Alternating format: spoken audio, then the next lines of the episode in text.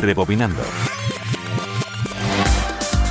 Tras una carrera en la que navegaron con éxito en la década de los 60 y los 70, los Bee Gees alcanzaron el reconocimiento masivo con la banda sonora de Fiebre del sábado noche.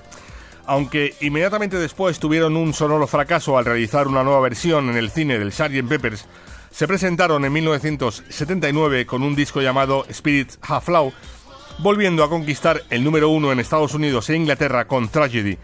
El tema está compuesto por los tres hermanos mayores y fue creada en la misma tarde que Too Much Heaven y Shadow Dancing, con la que Andy Gibb, el pequeño de la saga, también llegó a lo más alto en las listas en América.